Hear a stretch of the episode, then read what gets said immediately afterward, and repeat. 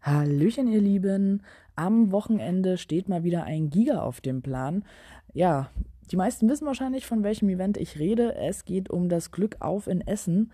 Nach dem großen Erfolg 2016 wagen es die Veranstalter nun ein zweites Mal und verwandeln das UNESCO-Welterbe Zollverein ja in einen Geocaching-Globus quasi. Ein buntes Rahmenprogramm rund um das Thema Ruhrgebiet wird über das Gelände Zollverein und auch durch das Ruhrgebiet führen.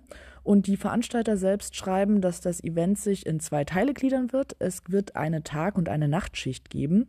Auf der Tagschicht erwarten euch die gewohnten Programmpunkte wie Händlermeile, Spiele für Groß und Klein und Workshops.